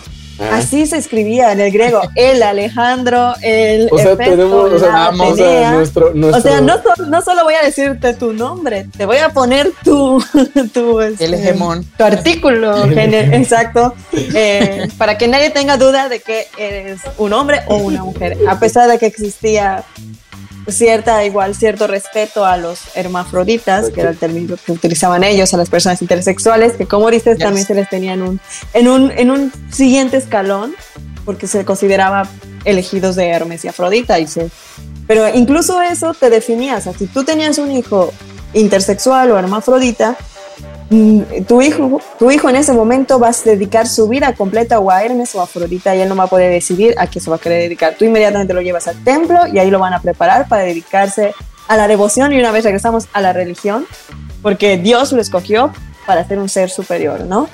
Eh, por decirlo de alguna manera. cosa curiosa. Pero a pesar... Ajá. Ocupo. Pero a, pe- Ocupo. Pero a pesar de, de eso, eh, no existe un término para, para esas personas, ¿no? Usualmente se les dirigía en masculino, a pesar de ser personas intersexuales. No existe un como el otroa, no existe este, Chinga, como el ella, no, no existía. Todo es culpa de Alejandro Magno. Sí. Por eso decimos las Sí, lo bueno y lo el malo. clima, O sea, el ventilador. oye, Sujari, Todo tiene El género. ventilador, el borrador, el tajador. oye, Sujari, ¿estás diciendo entonces que nuestros Dime. coloquialismos latinoamericanos están más cerca del griego antiguo que el español de la Real Academia? Sí, te voy a dar un ejemplo muy, muy preciso, que A fue ver. cuando yo dije, discúlpame. No sé si ustedes hayan escuchado gente que utiliza el tengo, lo tengo visto, lo tengo hecho, Ajá. ya lo tengo escuchado. Eh, mucha gente no se dice así, se dice lo he visto, o se dice ya lo vi, ¿no? Grie- en el griego, traducción literal del griego es lo tengo visto viniendo. Una vez tuve que traducir un, un, un discurso, precisamente un discurso de un Sí. juicio, de un asesinato, donde eso decía, está Sí, hablando está de... la tengo visto viniendo.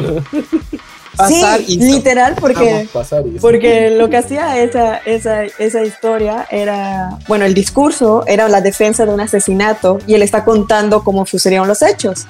Y entonces el esposo que, que asesinó al amante de su esposa dice que él estaba viniendo de trabajar y es lo que dice, yo tengo visto, lo tengo visto viniendo hacia mi casa.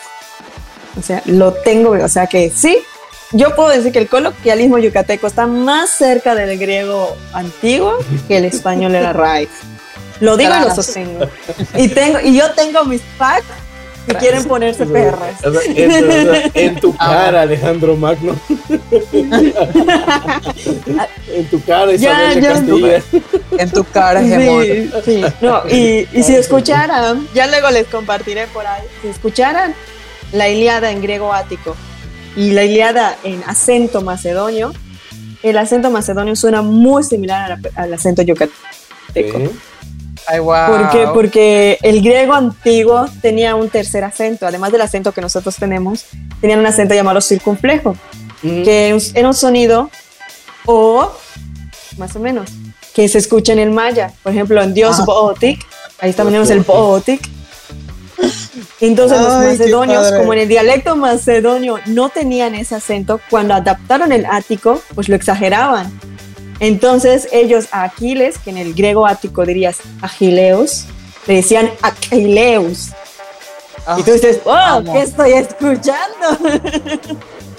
Entonces, mira, Amo el lenguaje, verdad amo, amo. sí, la, la lengua es maravillosa. Lo amarraron en su carreta y lo han arrastraron. Lo Hanna arrastra 10 vueltas alrededor Toda la de la ciudad. albarrata.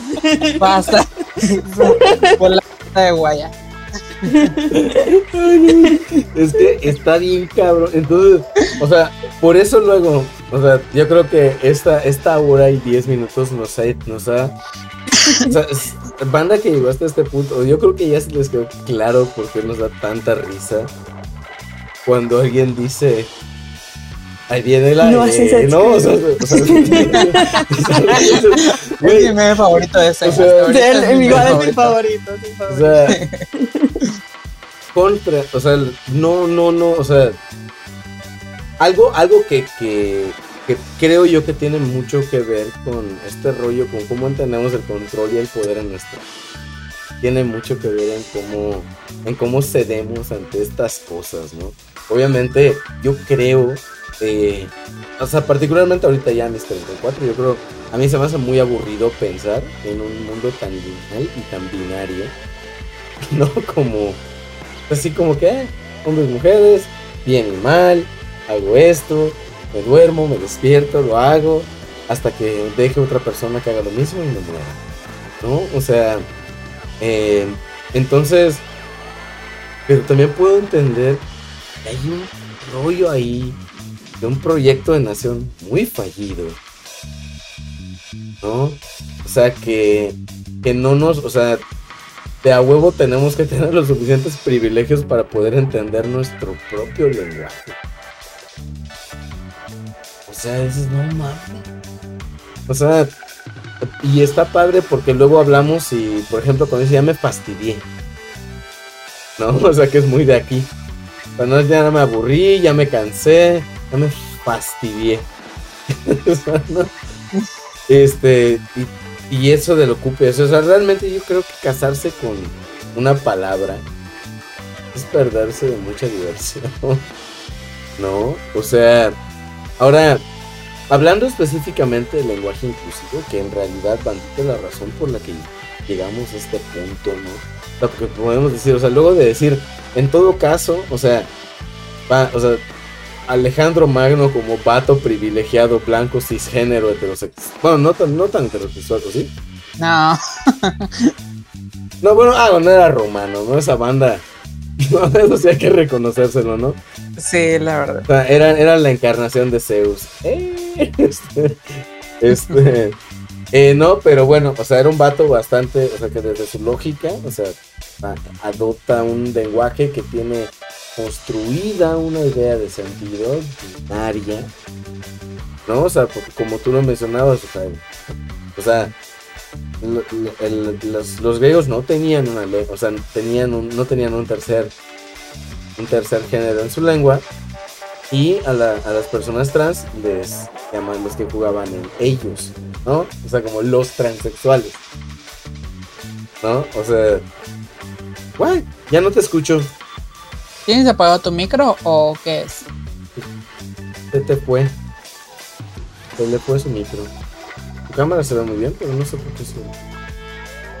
No está usando sus audífonos. Eh. No, guay, se le fue. Ya no le escucho. Ya no le escucho. Soy yo el fantasma de Alejandro Magno. Eh, eh, puede ser. Ya le puse el micrófono de. A ver, pero ni así. A ver, habla, Sujari. Ok, a ver, Ya. Ya te puse el micrófono del, del- de tu teléfono. Iba a decir la marca, pero no quería quemarte con que es un iPhone.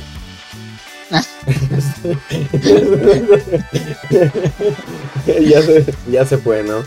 Bueno, este, igual, bueno, nos queda un poquito de, de tiempo, pero después vamos a ver, voy a cambiar acá para que no desaparezca. Porque creo que sabes que se le fue su internet entero. Chin. Puede ser, puede ser que fue su internet entero. Sí, y este, O sea, ahora sí que hablando particularmente cuando habla, hablamos del lenguaje inclusivo, también a huevo eh, tenemos que platicar, ¿no? Hay que hablar con... O sea, hay que hablar desde dónde se encuentra una resistencia al lenguaje inclusivo.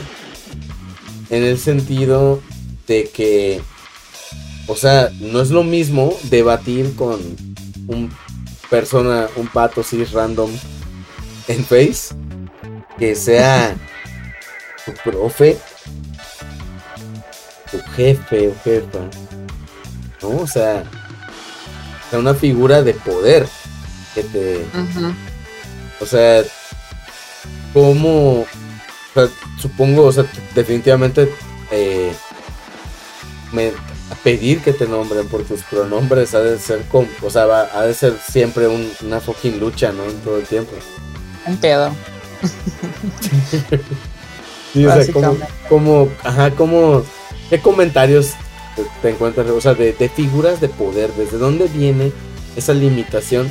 Porque ya después de hablado todo lo que hablamos, yo creo que el, el no poder decidir, el incluir un nombre para referirse a alguien, ¿no? Es una limitación lingüística. claro, es que, pues, eh, a, lo mejor tú piensas en figura de poder y piensas en un jefe, no un maestro. Pero cuando a mí me dices figura de poder, yo pienso en un hombre, en una persona cisgénero, en una persona que tiene, no sé, un mayor grado académico, en, o sea, muchas otras formas de figuras de poder, ¿no? Que también están, ¿no? Entonces, es súper complicado porque pues obviamente yo, eh, pues como dije al inicio, uso pronombres femeninos y neutros, ella, ella, pero todo el mundo me habla de ella porque no quieren usar ella, ¿no? Y es una, es una problemática en ocasiones porque yo sé que tengo pues como que esa ventaja porque uso estos ambos, así como Andra usa él y ella. Que no sé si vieron. Que pues esto, eh, es algo que una vez escribí sobre esto, ¿no? En, una página que se llama hashtag, eh, no sin hashtag nosotras, con trans en vez de tras al final. Y hablo sobre precisamente, pues esto, ¿no? Esta vivencia como persona trans y o como persona no, no binaria, ¿no? Y que es muy difícil, porque por más que intentas a lo largo de toda tu vida em, tratar de encajar en esta norma, ¿no? Y tratar de cambiar tus actitudes, tus creencias, tu forma de ver el mundo, eh, reprimir tus emociones, eh, poder tu salud sexual, poder tu salud mental, em, cambiar tu personalidad, no ser tú misma, o sea, y reprimirte en tantos niveles. Porque no es lo mismo cuando una persona gay está en el closet, ¿no? Porque ahí ocultas a quien amas. Pero cuando eres una persona trans, ocultas quién eres. Entonces tienes que vivir una vida ocultando quién eres, ¿no? Y es muy difícil, em, es muy difícil ocultar algo que no tienes la culpa de, ¿no? O algo que has intentado cambiar a lo largo de toda tu vida, ¿no? Hay personas que durante toda su infancia, toda su adolescencia y hasta que son mayores logran salir de closet porque lo han intentado eliminar o deshacerse de esto toda su vida y no pudieron porque es imposible hay personas que salen del closet a los 50 años y toda esta situación, ¿no? Entonces es muy fea la carga y por eso hay un índice alto de suicidio precisamente porque pues se les obliga a esto, ¿no? Y cuando sales del closet, la, expectativa de vida 34 años, ¿no? De 35 años en mujeres trans antes de que te asesine alguien por feminicidio. Entonces es muy fuerte, ¿no? O sea, la discriminación que vives por algo que intentas cambiar toda tu vida y no puedes cambiar, ¿no? Aún aunque tú quieras cambiarlo. Entonces es complicado cuando una persona viene y te dice, no me impongas esto, ¿no? Porque tú no, realmente no lo haces desde la imposición, lo haces desde una situación que no puedes cambiar. Les aseguro que todas las personas trans han vivido, porque las personas no binarias que usan programas neutros también son personas trans, claro, han vivido pues en el closet y han vivido esto que le llamamos ecosig o intentos de cambiar la orientación sexual o identidad de género. Em, lo han vivido al nivel emocional a nivel personal, ¿no? Y es algo muy fuerte, muy pesado. O sea, yo sí voy a la... O sea, con el simple ejemplo de decirles que mi vida cotidiana es totalmente muy distinta a la de una persona cisgénero solo por la discriminación, ¿no? La forma en la que me subo el camión es distinta, la forma en la que voy a comprar las tortillas es distinta, la forma en la que voy al Oxxo es distinta, porque hay gente que me mira, gente que se burla, gente que, que me ve mal, que me ataca, ¿no? Y es eso, sufrir las consecuencias de estar en el closet, que pues te expone a mayor eh, índice de suicidio y todas estas situaciones, eh, detrimento de la salud, la salud mental y todos estos, esos factores, ¿no? Entonces es una presión muy fuerte, ¿no? Entonces te topas una persona que no quiere cambiar una vocal. Y es como que muy fuerte cuando una persona está en un privilegio y no quiere hacer un pequeño esfuerzo para disminuir un dolor que vives diario y siempre, que vas a seguir viviendo, ¿no? Y lo feo, que, que es lo más feo de todo, es que es tu ambiente educativo. Entonces tú entras a la escuela a estudiar, ¿no? muchas de las personas trans no tienen un ambiente seguro en su casa, porque en su casa sus papás religiosos le discriminan. La mayoría de las personas trans la sacan a la calle, ¿no? Y por eso no pueden continuar con sus estudios. Luego entran a la escuela y la escuela le dice, no te puedes cortar el cabello así, no te puedes maquillar, no puedes usar esta ropa y no puedes usar estos pronombres. Entonces, ¿por qué será que más del 70% de la población trans no accede a los estudios. No accede a los estudios de secundaria. Está muy por debajo del nivel de las personas cisgénero, ¿no? ¿Por qué será que yo soy la única mujer trans en mi carrera? ¿No? O no conozco a otra mujer trans en la UADI, por ejemplo. Es que es muy fuerte, ¿no? Nos damos cuenta de que una exclusión educativa horrible. ¿Por qué? Porque por ser trans y porque si yo levanto la voz y me pongo débil por algo que me duele y que sufro diario.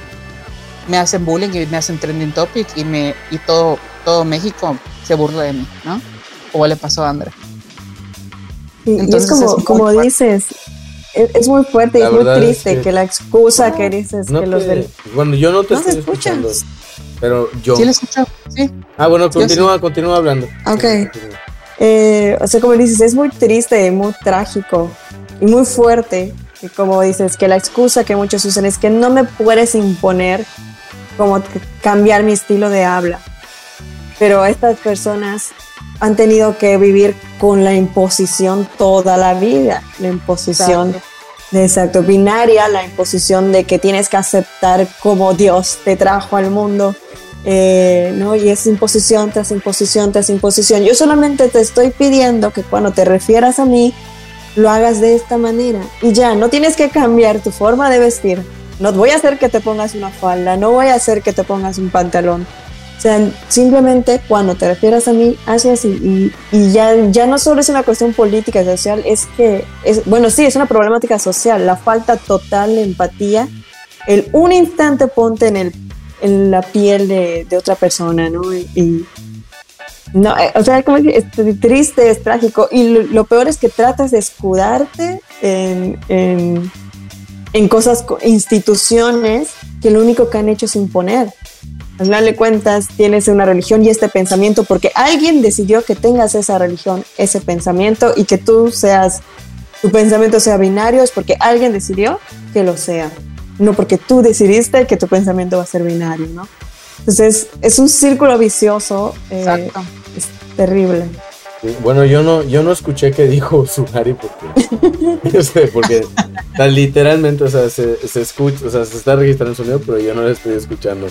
En resumen. Nos está hablando sobre la imposición, o sea, de que, em, que yo te impongo el lenguaje a ti, o sea, que no, no voy a usar eh, esto, este pronombre neutro porque no está en mi lenguaje. Ah, Pero esto binario también me lo impusieron a mí, ¿no? Claro. Entonces, como que esta cadena de hegemón.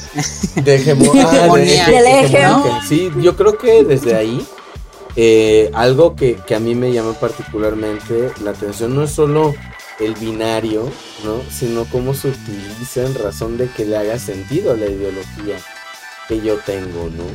O sea, si no le hace sentido a lo que cómodamente yo tengo en mi cabecita referente a cómo funciona el mundo, tengo que rechazarlo porque no me hace sentido.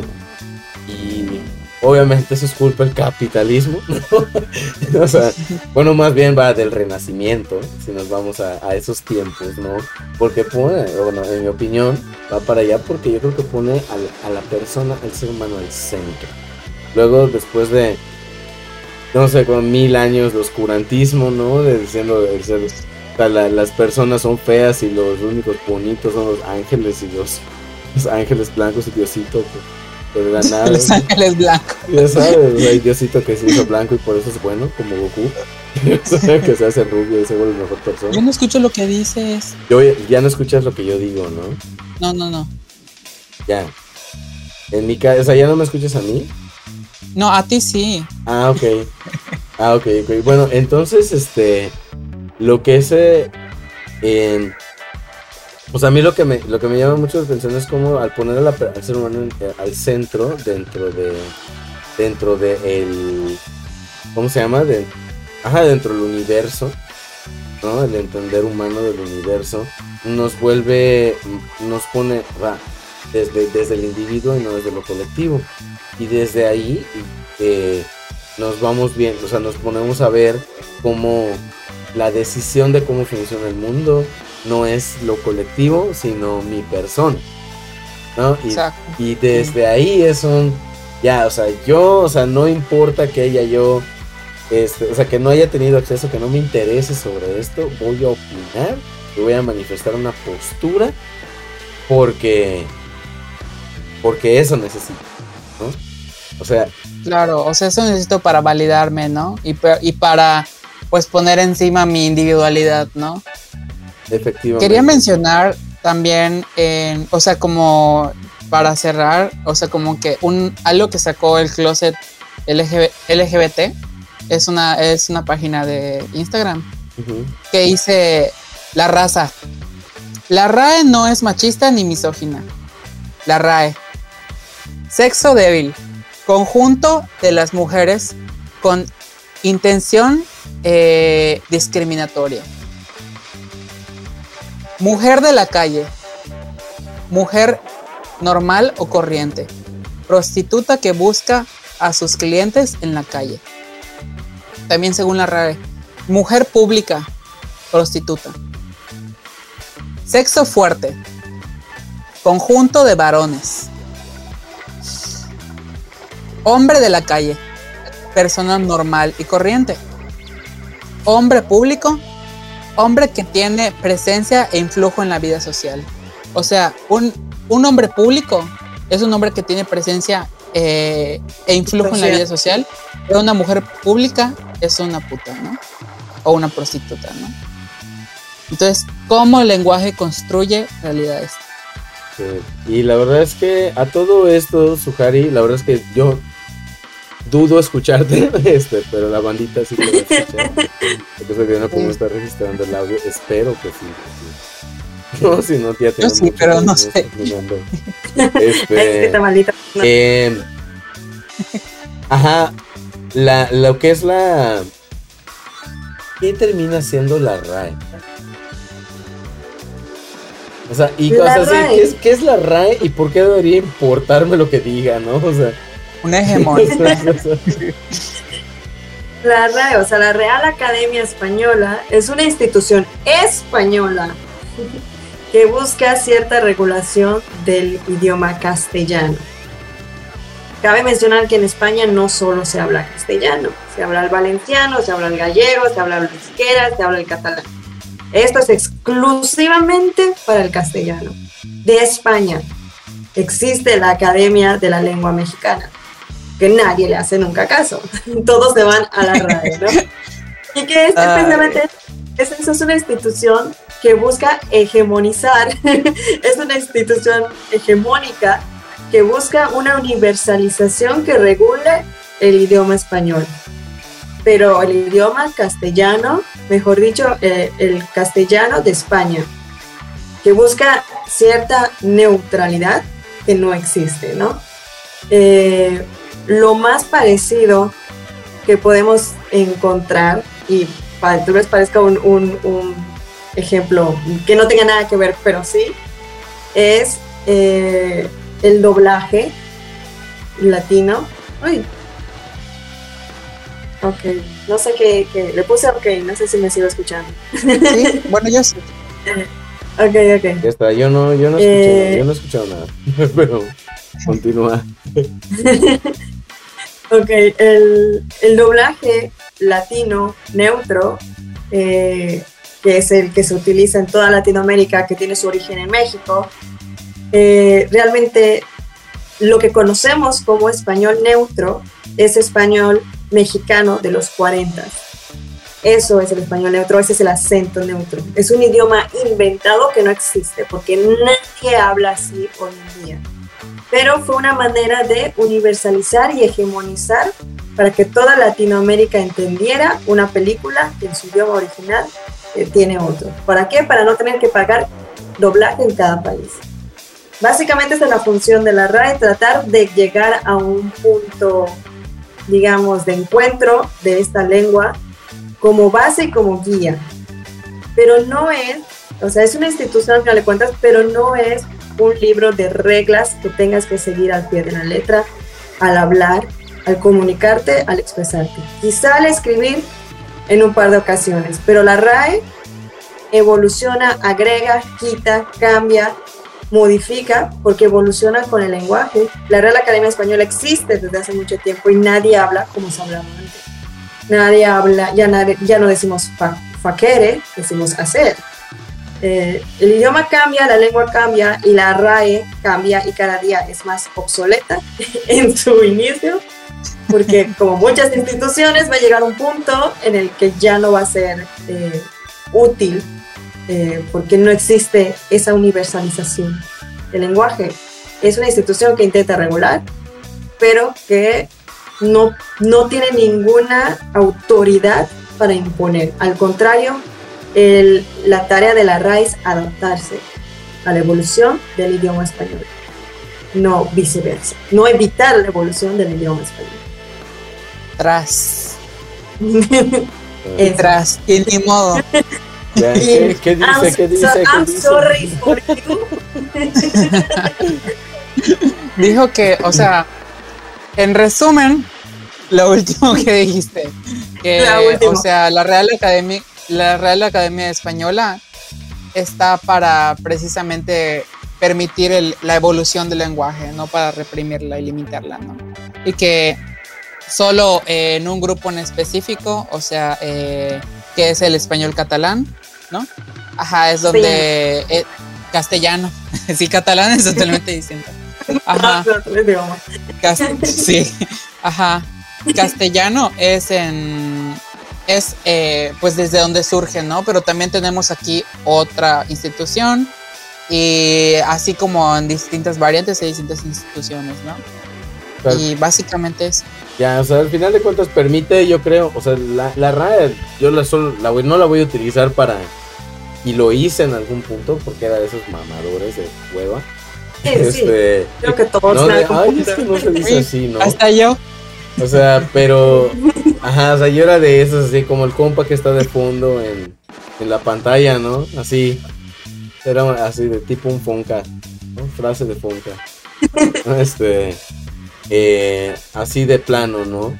Eh, pero contras, o sea, al final de cuentas, esa, la, la Real Academia me va a servir cuando escriba un artículo, cuando vaya a publicar algo para algún, ah, para algún cliente, ¿no? O sea, no me va a servir para estar justificando mis filias y mis fobias, ¿no? O sea, eh, no cuando hay una, hay una persona y hay derechos, ¿no? Yo me quedo, hay una frasecilla por ahí que dijo un compañero, eh, Luis, Luis eh, Peniche, lo dijo, ¿no? Entre la gramática y las personas me quedo con las personas. o sea, yo, yo, yo ahí lo, yo, yo creo que esa sería como mi reflexión final, ¿no? Tu Harry, este, la verdad es que yo no te escucho, la bandita te va a escuchar, porque veo que se, se registra el, el sonido, ¿no? Este. ¿Qué, qué, qué te, qué te deja, no? O sea, así como para cerrar la charla y también ¿no? ¿Dónde podemos encontrarte? ¿Dónde podemos eh, escuchar todo esto, ¿no? De lo helénico, lo latino, los indoeuropeos y todo este rollo que es bien interesante. Bueno, pues yo me quedo con esta charla, además de haber conocido a, Ibra, que me da un gustazo. Este, eh, pues justo lo que hemos hablado, ¿no? De que no nos clavemos con, con las reglas que alguien dice, con las imposiciones. Escuchemos a los otros, permitamos que nuestro lenguaje evolucione, permitamos que nuestra cultura y nuestra sociedad evolucione. Y eso, no, no, no pongamos una institución que alguien puso ahí porque se le echó la gana por encima de las personas, ¿no? Eh, nunca, jamás. Eh, siempre un ser humano va a ser más valioso que la civilización más grande que haya existido, ¿no? Entonces, me quedo con eso, y, no usemos estas instituciones para respaldar discursos de odio, como les dije hace rato. Si desaparecen estas instituciones, ¿en qué te vas a respaldar? Vas a descubrir que eres una horrible persona y ya, ¿no? Entonces creo que, eso es con lo que yo me quedo, con el permitir que la lengua evolucione. Yo también en, un, en algún punto fui de las que dijo, no, ¿cómo vas a hacer esto? ¿Cómo le vas a poner esto? Y luego ya estudié lingüística y dije, no, no manches, no manches, ¿en qué, en qué estaba yo pensando? qué ignorante. Y pues ya es de sabios rectificar. Y pues sí, este, no se claven, no corrijan a sus abuelitos, no corrijan a los niños para eso existe la educación pública, para eso existe la Ustedes, su dialecto, traten de, conservarlo, quererlo y hacerlo evolucionar. Y ya, pues, ¿dónde pueden encontrarme? Pues eh, tengo ahí una página en Facebook, espero en el futuro se convierta en un podcast y estamos trabajando en ello, que se llama El Dato Inútil by Suhari. Así como ahí pocheando, by en, en inglés, B-Y, Suhari que básicamente, como les dije hace un ratito, es yo me siento y platico datos curiosos o biografías de la historia eh, de vez en cuando. Y pues ahí podemos estar y ya, y ya. Ya. Bueno, no. No lo encuentro. A ver. Nuevamente no escuché. tu nombre? este, ¿Qué decía Suhari? O sea, ¿qué decía Suhari? Eh, Ah, eh, eh, está, bueno, lo último que dijo, mira, yo tengo TDA, tengo problemas de atención y de memoria, entonces me pregunto lo que dijeron hace 10 segundos y me acuerdo de la idea central, pero no de lo que dijeron. Es lo único que necesito para, para responder. Ajá, o sea, eh, lo último que dijo fue de la, la página donde que quiere hacer podcast, podcast en Facebook. Por eso le estaba diciendo que me diga cómo se escribe. Oh, ya, es eh, el dato inútil. Dato inútil. Ah, y, Suhari, S-U-H-A-R-Y.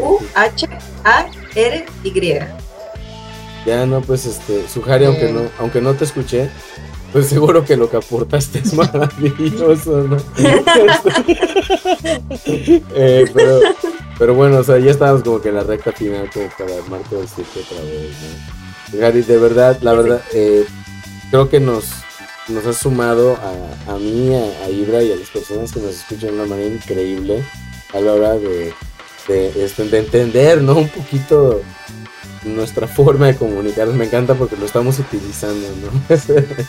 es bien bonito eso, ¿no? Este, y tú, Ibra, ¿no? Una reflexión por ahí, dónde te encontramos, qué hacemos.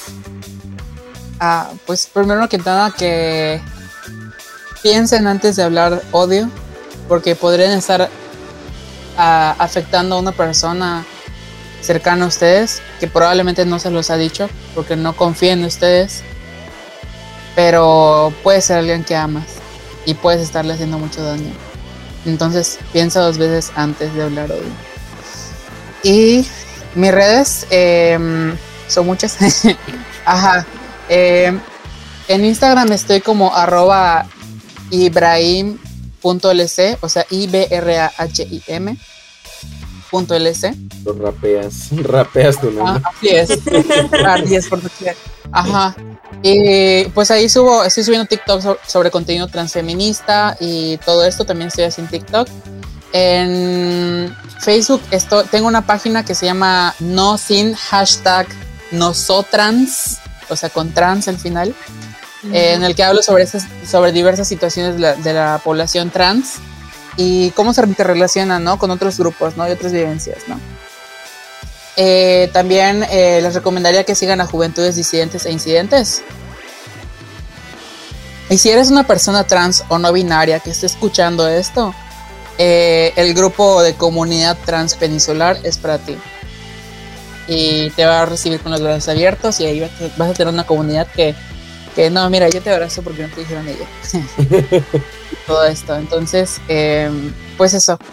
Genial, redes. Pues, Ah, ¿y cómo se dice chinga tu chadre? En, en lengua de señas. A ver. Y también en lenguaje neutro. Es así. ok.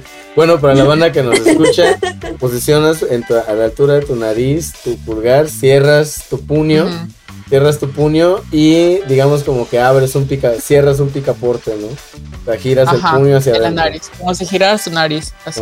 gira tu nariz. Está genial, ¿no? Y sí, precisamente. Yo lo que me gustaría como que para cerrar sería esto, ¿no? Sobre todo para la banda que tomó otras decisiones o tomó otras carreras y decide que conoce sobre algo, ¿no? No, hay una, hay una, hay una cosilla, ¿no? Que a, a nosotros en comunicación nos dijeron por la carrera, pero yo creo que la, o sea, la comunicación es responsabilidad de todas las personas, porque todas las personas comunicamos. Es esto, lo que dices es importante.